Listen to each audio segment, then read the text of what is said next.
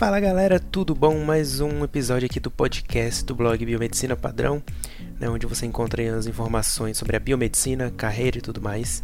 Então hoje eu vim falar aqui com vocês sobre uma coisa que sempre me perguntam e eu fico então aí digitando no, no Instagram, no blog, tudo mais. Eu vou resolver resumir isso tudo aqui nesse áudio. Né? Então toda vez que alguém me perguntar sobre isso, eu vou direcionar para esse áudio aqui. E essa pergunta é, você já leu aí no título, como que está o mercado de trabalho para biomedicina aqui no Brasil. Bom, começando então pela informação que infelizmente não é muito boa, né, que, que, é, que em relação ao Brasil, né, que a nossa taxa de desemprego está 3 milhões de pessoas. Né? Então a gente se encontra atualmente nesse cenário econômico aí né, de desemprego. Então, consequentemente, é, tem mais menos oportunidades em todas as áreas, consequentemente, talvez aí na biomedicina. Né? Então, já começamos por esse ponto. Na iniciativa privada, então, a gente tem vagas aí sendo anunciadas para biomedicina, né, para o biomédico, principalmente aí nas áreas de imagenologia e análises clínicas, que são as duas áreas que hoje sim estão mais em alta aí na biomedicina. Né? Então, tem empresa privada oferecendo essas vagas, né? E e é uma boa oportunidade, porque a maioria das faculdades acaba oferecendo né, o estágio em análises clínicas e a, o biomédico se forma e adquire a habilitação em análises clínicas. Claro que o salário não é lá, essas coisas, né, mas para quem está começando já é, é, o pontapé inicial. Então depois você vai procurar se especializar e procurar coisas melhores aí no decorrer da sua carreira. Né? Então a gente tem muito tempo pela frente, não é só porque a gente acabou a faculdade com 24 anos que a gente já tem que ter uma carreira de sucesso pela frente. Né? Então, hoje em dia, a nossa expectativa de vida é muito alta, então com 30 anos você não já tem que estar tá ganhando um milhão de reais, não. Você tem que ir construindo a sua carreira né? e você vai ter muito tempo pela frente ainda para para conseguir o que você quer. Claro que você tem que ter metas, objetivos, né? o que, que você quer, onde você quer chegar e trabalhar duro é, para chegar lá onde você quer. Né? Então não adianta só ficar sonhando. Bom, como eu já falei aí, as três áreas principais que eu acho que vai que são importantes aí na biomedicina, né, que hoje em dia tem uma possibilidade maior de emprego é a área de imagenologia, que eu já falei para vocês, então é, ressonância magnética, tomografia computadorizada, é, medicina nuclear também, então uma área crescente, né? E então essas três áreas principais aí dentro da imagenologia, né, o diagnóstico por imagem. Em São Paulo, no Rio de Janeiro, né, no, onde que tudo acontece primeiro, o biomédico está bem requisitado para essa área. As análises clínicas né, sempre tem vagas para biomédicos, né? o biomédico é um dos profissionais mais requisitados nessa área, porque é, é uma, um dos cursos de graduação aí que pode atuar nessa área que mais tem contato com as análises clínicas. Né? E uma oportunidade aí né, que surgiu relativamente recentemente foi a estética, a biomedicina estética. Né? Então, essa área veio para trazer mais oportunidades e deixar com que o biomédico crie o seu próprio negócio, tenha sua clínica, tenha seu consultório, né? tenha mais liberdade de horário, seja um empreendedor. Né? Então, claro que nas outras áreas também dá para fazer isso, mas na estética isso vem mais é, a fundo, né? então a pessoa tem mais chance de fazer isso. Claro que basta querer, né? Você querer empreender, investir, se especializar, claro, tem que ter a, a, a habilitação em biomedicina estética, mas é uma área também crescente aí na biomedicina. Inclusive tem gente vindo para a biomedicina para depois se especializar em estética. Né? Então a estética também é uma boa área para quem quer empreender e ter seu próprio negócio. Bom, além disso, né, da, da, iniciativa privada, do empreendedorismo, você pode fazer concursos, né? Então, lá no blog, sempre que eu vejo vagas para biomédicos, eu coloco, né?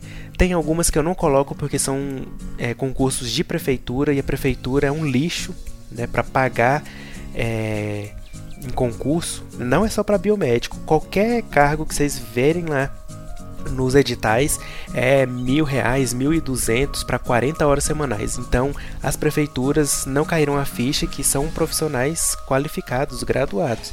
Né? Então, tem umas prefeituras que é só brincadeira, é, só achando que é brincadeira, né? O que, que eles colocam lá no edital de salário para farmacêutico, enfermeiro, né? Então, assim, é uma injustiça o que eles fazem. As prefeituras que têm um salário razoável e pela, em relação à carga horária, eu sempre coloco lá no blog. Tem também, é, além das prefeituras, tem é, concursos estaduais e também concursos federais. Né? Então, sempre fica de olho lá no blog que surgiu vagas eu coloco lá. Tem também processos seletivos, né? por exemplo, aqui em Goiânia abriu seis vagas né, para cadastro reserva para biomédico. Então, assim, sempre tem alguma coisa ou outra aí surgindo que eu coloco lá no blog. Então, fique atento, quem fica atento aí às novidades, está sempre ligado nas redes, sai na frente. Não adianta só ficar esperando um, uma vaga de emprego cair no seu colo. Você tem que ir atrás e procurar. Bom, para quem acabou de formar aí, né, ainda não sabe o que, que quer da vida e tudo mais, ainda tem a residência multiprofissional, que acaba sendo uma forma de você trabalhar e estudar e ainda ter uma bolsa, né, que é relativamente boa, né, que é de R$ 3.330. Então essa bolsa você ganha para estudar e também trabalha no, no, hospital. Em alguns lugares no Brasil tem a residência para biomédico. Né? Então procura lá no blog também que eh, a gente está agora no período né, de agosto até dezembro. Muitos editais são abertos para residência para começar eh, o período letivo no ano que vem. Né? Então agora é a hora. Fica atento aí se você acabou de formar para fazer o processo seletivo. Né? Geralmente são aí é, cada programa tem geralmente duas, quatro, assim, umas seis vagas para biomédicos, né? Por ano. Então tem que estudar bastante também. Depois eu vou fazer um post aqui, um podcast aqui só para residência. Bom, além disso tudo que eu falei, né, de da iniciativa privada, de ver os concursos das melhores áreas da residência, tem uma coisa que é o networking. Isso mesmo. Então, o que é esse networking? É a sua rede de contatos. Quem são as pessoas que você conhece, né? Então, é muito importante você ter contato com seus professores da faculdade, com seus colegas que formaram com você, seus calouros, seus veteranos, né? E com outros profissionais da área também. Por exemplo, você pode entrar em contato comigo e a gente pode fazer um networking. Você pedir indicação de uma vaga, se eu souber eu te falo. Então, assim, é, para vocês terem uma ideia, só 80% das vagas de emprego é, não são divulgadas, né? Então, as empresas não querem divulgar essas vagas de emprego porque dá muito trabalho contratar, demitir e tudo mais. Então o que, é que elas preferem? Pedir indicação de alguém que já está lá trabalhando, né, de algum funcionário e evitar-se então né, ter uma chance maior de contratar alguém que realmente vai ficar lá na empresa e vai se adequar ao que a empresa quer. Né? Então, assim, muitas das vagas você não vai ver em site de vagas, você não vai ver anunciando por aí nas redes sociais. Por quê? Porque as empresas não vão anunciar, né? Ou elas vão pedir indicação para algum funcionário ou para algum outro empresário, ou para o seu professor, por exemplo, ou para a faculdade. Né? Então é muito importante, quanto mais pessoas você conhecer, mais as chances de você ser indicado ou indicar alguém. É uma troca de favores. Então hoje você pode ser indicado, quando você estiver lá trabalhando, você indica alguém. Né? Então, claro que essa pessoa tem que ser competente, você tem que ser competente. Mas é um bom começo. Né? Porque se você só ficar esperando, tentando distribuir currículo e achando que alguém vai te chamar, hoje em dia isso é muito difícil. Né? Além disso, você tem que colocar a sua cara para ser vista. Né? Então faça é, atividades, crie um blog, um podcast. Já falei isso aqui muitas vezes. Né? É um site, uma página no Facebook, uma página no Instagram. Mostre o que você sabe fazer e aí isso aumenta sua chance de ficar conhecido e aumenta também as oportunidades é, para você.